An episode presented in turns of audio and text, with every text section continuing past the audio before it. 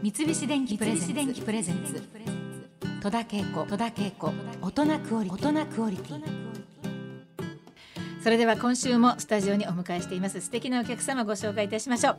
ジャズピアニストで作曲家そして右オーグメンテッドオーケストラを率いる宮島右和さんです。よろしくお願いします。お願いします。先週はまああの波乱万丈と言いますか、はい。右和さんのサクセスストーリーをご紹介しました。はい。あのープライベートのことちょっと聞いていいですか？もちろんです。ご結婚は今はい今はしてないです。今はしてない。はい。ということは過去はしてた過去はしてた。そうです。そういうことも経てはいはい。アクティブにうんうんあのニューヨークにも行ってはい。自分のやりたいことを突き詰めて、でもあわよくばプライベートもうまくいけば行ったでそういうことはなんか、あの楽しんでいたいということはあったんですよねもちろんね。そうですね。うん。はい。たまたまうまくいかなかった。うまくいかなかったっていうか、うん。うん置いときまして、はい。なんかだからちょっと近しい何かを感じるところはあるんですけれども。今週は、えー、右場さんをお招きしてビッグバンドにねいよいよフォーカスしたいと思うんですけども、はい。ビッグバンドってはい。人数決まってるんですか、はい。え大体1920年ぐらいからうん。あのこの形になってきてるんですけど、はい。えっと、サックスフォンが5本、うん。トロンボーンが4本はい。でトランペットが4本、はい。それにドラムピアノベースギターっていう4人入ってこれがリズムセクションと呼ばれて、うん。全部足して17人もしくは16人ギターを抜いた16人っていうのがほとんどの場合のうんこれが基本構成そうなんですか。はい。まあ、ビッグバンドは本当に私もワクワクするので大好きなんですけれども、まあ、右オーグメンテッドオーケストラは右場さんご自身が声をかけてはい。集めたメンバーだと思いますが、それぞれはい。国籍も年齢も異なるわけですよね。そうです。ニューヨークに住んでる人がほとんど一人だけ日本人の男の子こっちからはい連れて寺尾陽介さんっていう方連れてきましたがそれ以外全員ニューヨークに住んでる、うん。えっと、カナダ人オーストラリア人あ誰がいたかなアメリカ人なんですけど他の人たちは、うん。アメリカなんだけど、えっと、例えばイタリア系とかうんうんうん何々系って皆さんあの先祖が違ったりとかあ出身地がニューヨークじゃなかったりとか様々ですね。年齢バラバラです。はい、年齢もそんな方たちが集まって、はい。まあ、まとめるのも大変だと思うんですけれども、うんうん。そうですね。簡単じゃないです。ですよね。コミュニケーションも上手じゃなきゃいけないですし、まずやっぱり一番大事だなと思ってるのが尊敬されるようなやっぱり音楽家じゃなきゃいけないので自分が、うんうんうんだから自分が書く曲はいい曲じゃなきゃいけないし楽しくなきゃいけないし、やりがいがなきゃいけないしみんなにとって。今回書いた作ったアルバムが「カラフル」って名前なんですけど、そういう名前にしたのはあの色の話だけじゃなくてこれはいろんな人種カラーっていう言葉ってアメリカだとカラーっていうと直接肌の色のことを示すことがすごくよくあって、であの有色人種を表す言葉ってカラードっていう言葉だったりしてもう直接結びつくので、うん。カラーって出すともう人種の話をしてるって結構すぐバレちゃうんですよね。で「カラフル」ってタイトルにあえてしたのはやっぱりいろんな人種がいたりいろんな違いがある人たちが集まって、それでそのなんか一つのものを作り上げるとそのなんか似た人たちを選ぶとね楽なんですけど、うん会議とかもすごくすぐ終わるし、は 楽なんですけど、うん。でも何もそこから広がりもないし面白みもなくて、違う人たちが集まってごちゃごちゃしてると大変だけど、面白いこともたくさんあるし、うん。お互いの弱点を補えるからそっちの方が強くどんどん強くなっていけるし成長できるしっていう集団の方が素敵じゃないですかっていうのを見せたくてそれでこういうバンドにしていてそれはあのヴァンガードジャズオーケストラっていうのを話してたバンドもそういう風にして歴史的に始まったバンドだったので私もちょっと真似して、はい、あのー右足ちなみにメンバーの方には何て呼ばれてるんですか？ミギーって呼ばれて右可愛いね。なんか可愛いね。そうなんかあの、Y つけて呼ぶのはあの結構何々ちゃんみたいなのと同じでスコットさんって人はスコッティって呼ばれたりとかするんですけど私は右って呼ばれ右って言われてるんですね。それは、あの右足より年下の人もみんな？てみんな右って呼ん右で。あそうなんだ。もう年齢30代に30代になったばっかりの人から、うんうん。もうすぐ70歳の人までバンドメンバーにいるんですけど、えー全員やっぱ助け合って、うん。音楽の下ではみんな平等なので、いや素晴らしい。うん。えーっと右輪さんは作曲家としてもあの活躍されているんですけれども、はい、これみんなのやっぱりスコアを書かれるんですか？ジャズなのでアドリブパートがはい間にあるんですけど、ええ。そこは例えば、えっと、戸田さんにソロ取ってほしいとしたら、うんうんうん。ここは戸田さんのソロねってはい。お名前が書いてあって、ええ戸田さんにお渡しする楽譜にはここからここまでソロ取ってくださいって書いてあるんですけど、はいそれ以外の人たちにはみんうんなそのアンサンブルするための音が書いてあってっていうのを全部書いて大体1曲10分とかかかるものもあるのでうん縦に17人分連なってるやつの10分分こうビャーっと書いてくるわけです。すごいですね。はい。あのー本当に聞き分ける耳が良くないと務まらないと思うんですけれども右輪さんの耳の良さはもうジャズの世界でももう 本当に有名なんだそうで。これも私勉強だったんですけど、うん。鍛えるとどんどん聞き分けられる数増やせるんですよ。例えば英語の勉強してない時うん。に英語がすごい早口で喋ってるのを聞くとただの音符みたいなのしか聞こえないと思うんですけど、英語の勉強分かってくると、うん。すごい早口でも言葉として分かるようになりますよね。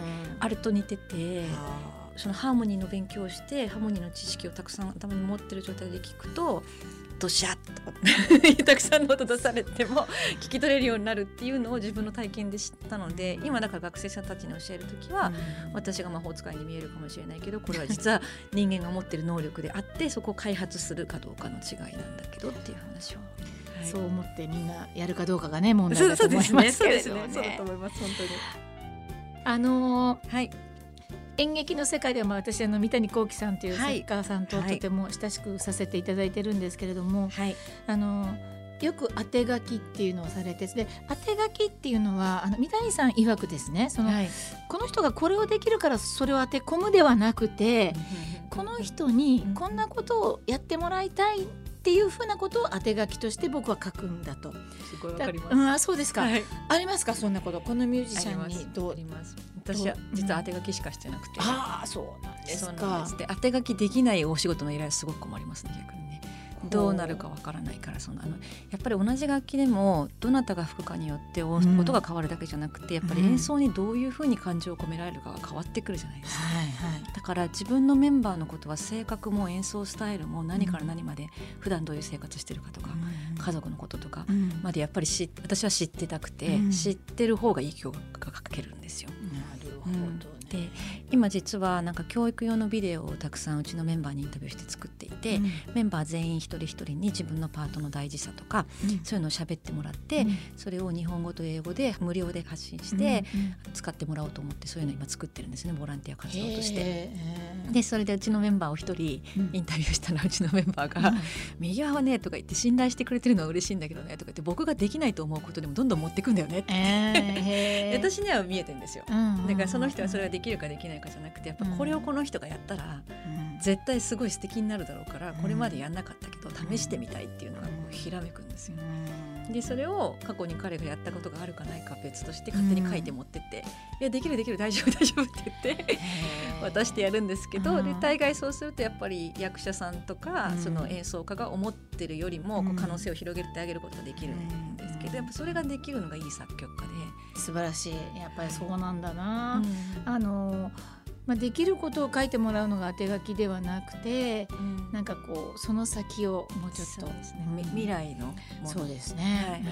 うん。まああのそれがあった時はありがたいと思ってやるべきだなっていうふうに思っています。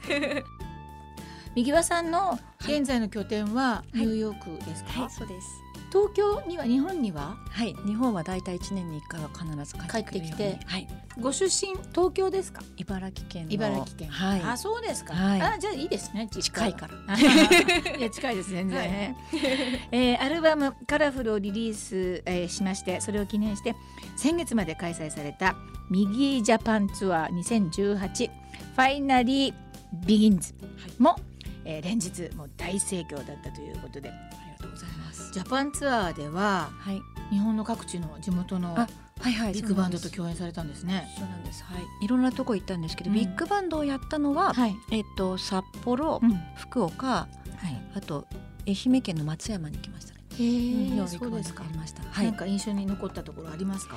いやなんか、まあ、あのものすごくありがたいのが皆さんやっぱり、えっと、私と共演するとか会うとかいうことをものすごく大事に思っててくだやさっっぱ興味深いですよね、そうですかね。あのーうん。ちょっと特殊だから、やっぱりはい、音大とかそううんうんうん。いうところを出たわけではなく、い。今に至るっていうことがね。うんうん。うんなんか皆さんすごく希望を持ってくださりやすいみたいではい。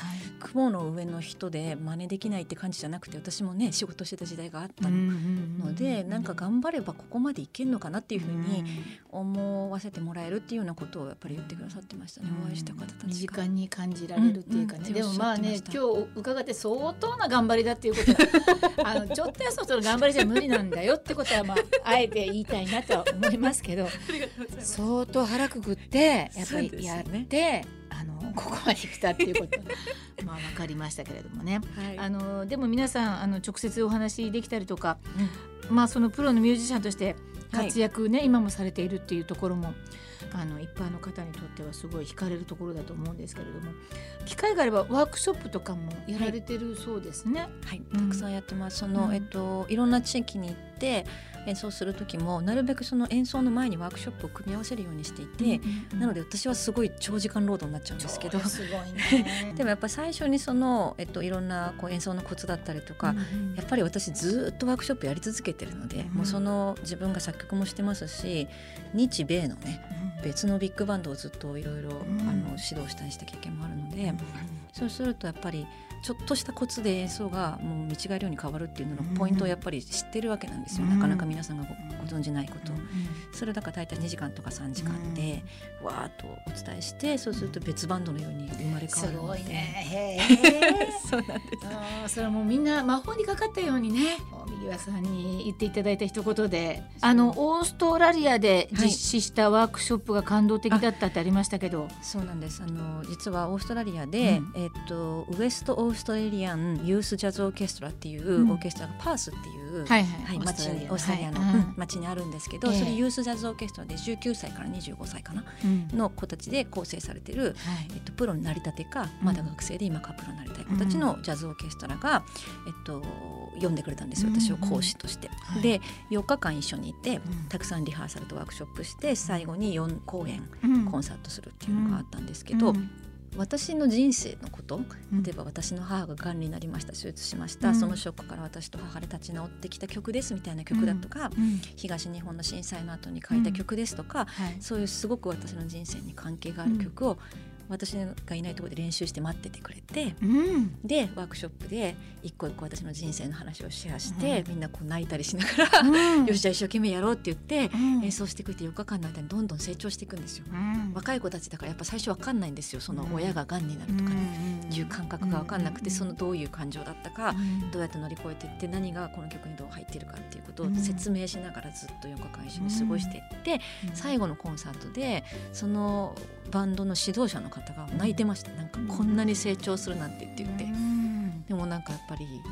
一人の人間がやっぱり一人の作曲家が自分の人生をここまでこうね書き込んだ曲っていうのを一緒になって作り上げるって経験を彼はしたことなかったから、それでもうお客さんも泣いちゃうみたいな。で普通ジャズのコンサートってみんなかっこいい感じになるから、うん。みんなかっこよかったわーって言って、うん。クールに帰るんですけど、うん。なぜかみんな号泣っていうコンサートになって。そうです。へー。それはもうなんか丁寧に多分寄り添われたからちゃんと気持ちがね伝わってね、まして右輪さんの個人の思いとかがいっぱい詰まった歌だから、うん。よりダイレクトにみんながこううん。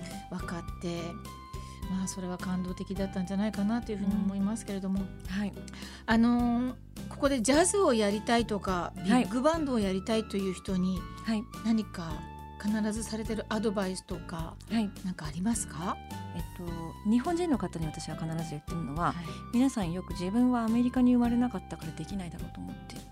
だけどそんなことはないっていうのを言いたいですね。まず初めにね、はい、最初からここまでしかいかないってリミットしているので、それをやっちゃうと本当に止まっちゃうからちょっとアホになっていただいて自分が天才だとか思うのはちょっと難しいと思うんですけど、自分の持ってるパッションは誰にも負けないっていうのだけだったら思える方って多分たくさんいると思うんですよ。情熱とか好きだって気持ちだけで言えば、うん。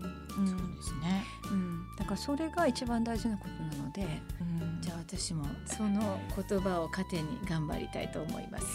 三菱電機プレゼンツ。戸田恵子。大人クオリティ